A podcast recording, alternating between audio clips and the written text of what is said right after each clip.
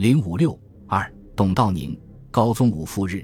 高宗武回到汉口后，立即向周佛海详细汇报，并拿出影佐的两封信。周佛海兴奋不已，他随即向汪精卫请示。汪认为这是日本方面的重要意见，应让蒋介石知道为好。于是，周佛海通过侍从室第二处主任陈布雷，将影佐的两封信交给了蒋介石。蒋命高宗武再去香港，并向他指示，把这一主要意思传给日本。我们并不是反对和平，不过先反共然后和平，这是不可能的。只要停战，我们自然会自己反共的。蒋介石日记也有较明确的记载：上午听高司长报告，乃知倭急于求和，而其基于攻俄之意，已昭然若揭矣。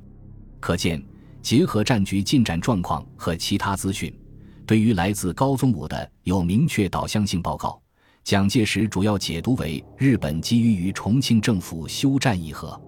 至于如何应对，蒋介石在稍后的日记中提到对倭和战方针之时，既写到要准备大战，又指出此时可战可和，应注重和局与准备，并且与汪章谈对倭策略。可见，当时蒋介石和汪精卫乃都认为，以金浦线为主要区域的徐州会战的有利态势。已经挫败日军自攻占南京以来的新一轮军事战略目的，中方大可乘势在较有利的条件下实现停战乃至达成和局。四月十六日，高宗武重返香港，他在浅水湾旅馆再次与西义显会面时称：“蒋委员长独营左大佐之信非常感动，拟向日本当局口头转达委员长之意向。”蒋介石的主要意向是对影佐的诚意与勇气表示敬意。除对此事深表敏感外，当绝对不发表。我认为日本对中国作战之真正意图：一、对俄关系之安全保障；二、对中国经济发展及依存之确保。这两项去旨，原则上可予承认。若上述去指成你们谅解，则先行停战，然后以上述条件为基础，进入和平细目的交涉。高宗武一再强调，这是蒋介石亲口对自己说的。希望西义显不要错过这个机会，及时向营佐转告。四月二十七日，西义显自香港返回东京，正式向陆军参谋本部要员汇报。然而，此前对和平工作很有兴趣的参谋次长多田骏却保持沉默，连营佐真昭也一言不发。原来，侵华日军在台儿庄战役中被歼二万余人，不仅损失惨重，而且面子大失。日本政府恼羞成怒，正调集兵力，准备向徐州发起大规模进攻。在此情况下，和平运动自然被抛到了一边。五月底，高宗武返回汉口，同汪精卫、周佛海等商量对策。这时，日本国内矛盾激化，近卫内阁进行改组，宇垣一成替代广田弘毅出任外相。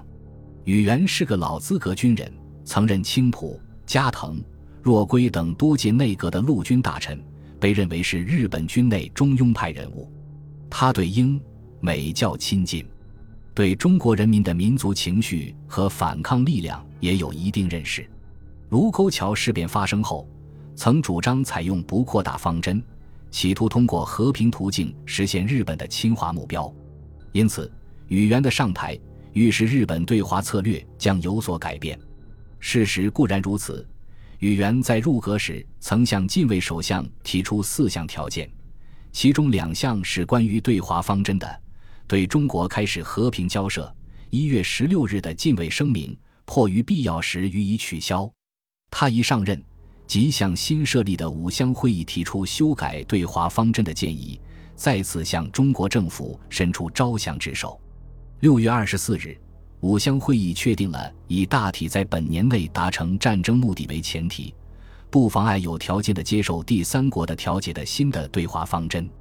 对于语言上台，中国方面表示欢迎。国民政府行政院副院长兼国防最高会议秘书长张群专门发贺电表示，日本如有意重开和平谈判之门，可由汪精卫或他本人出面接洽。汪精卫等人则更显得兴奋。周佛海认为，日本改变不以国民政府为对手的政策有较大可能性，于是，一再对高宗武说：“到东京去一趟怎么样？”高宗武也因此有些跃跃欲试。此时，蒋介石已考虑另派亲信前往香港与日本接洽和谈，而让高宗武继续留在武汉活动。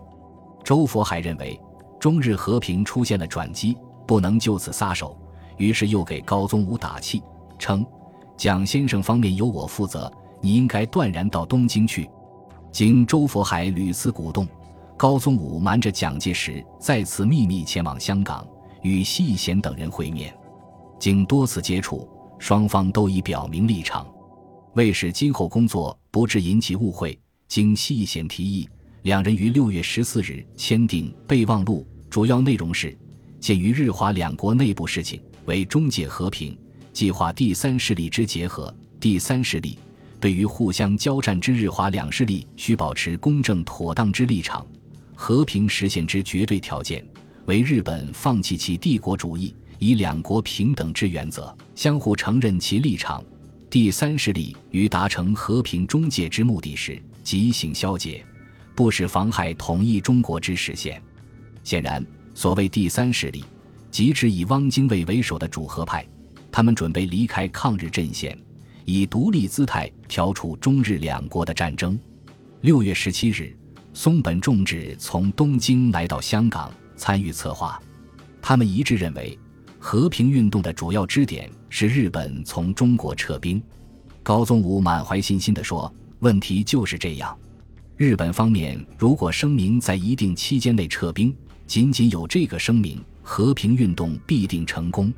同时，他们也承认。”日本撤兵是个难题，如果不以蒋介石下野为条件，日本连撤兵声明也不会发表；而要蒋介石下野，中国方面也绝对不会同意。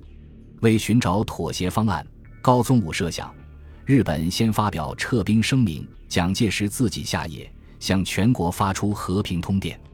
这时，希望停止战争的各种杂牌军会从各方面响应，形势应当会出现转机。松本等人对此计划存有疑虑，认为有些地方相当的混乱，因没有更好办法，只能对此计划做进一步研究。在战争进行之际研究撤兵问题，松本重治深知风险很大，他一面提议双方都要绝对秘密，同时又邀请高宗武一起去东京。为进一步探知日方的和平意图，高宗武决定秘密前往东京。一九三八年七月二日晚，高宗武乘坐日本皇后号客轮抵达横滨。上岸后，高宗武为避免外界叹息，即乘汽车进赴东京。当晚住九段协行社。次日，他在松本重治、营佐真昭等人的协助下，以往麻布区住友银行贵宾别墅居住。当晚，高宗武与前来拜访的日本满铁总裁松冈洋右进行会谈。七月四日上午，高宗武又与营佐真昭会谈一小时。日本陆军省改组后，营佐真昭获任参谋本部谋略科长兼陆军省军务局科长，手中实权大增，可称为日本对华政策之中心人物。高宗武事后回忆说：“此一小时之会见，予以为意义颇为重大。”当天下午，高宗武还与来访的日本参谋次长多田骏进行了会谈。此后数日，高宗武先后会见了参谋本部中国班班长金井武夫、陆军大臣板垣征四郎、国会议员全养健、同盟通讯社社长岩永裕吉等重要人物，并前往首相官邸拜访了日本首相近卫文弥，并与之会谈。七月三日晚与松冈洋右见面时，高宗武表示，此行既不代表政府，亦不代表个人，既非求和之密使。又非军事之密探，专以个人资格请教贵国朝野之意见，以作于个人今后努力张本。此后与其他日本政要会谈时，高宗武又反复强调这一点。在谈话中，这些日本政府的军政要员顽强狡辩，不断推卸战争责任。板垣征四郎强硬地声称，非蒋介石先生负责下野，国府改组，日本只有忍痛牺牲一切。以求事件之根本解决。营佐真昭也说：“可否请蒋委员长下野，由汪主席出任负责？则不但于日本方面容易转旋，即中国方面亦易做到，与中国面子亦可保持。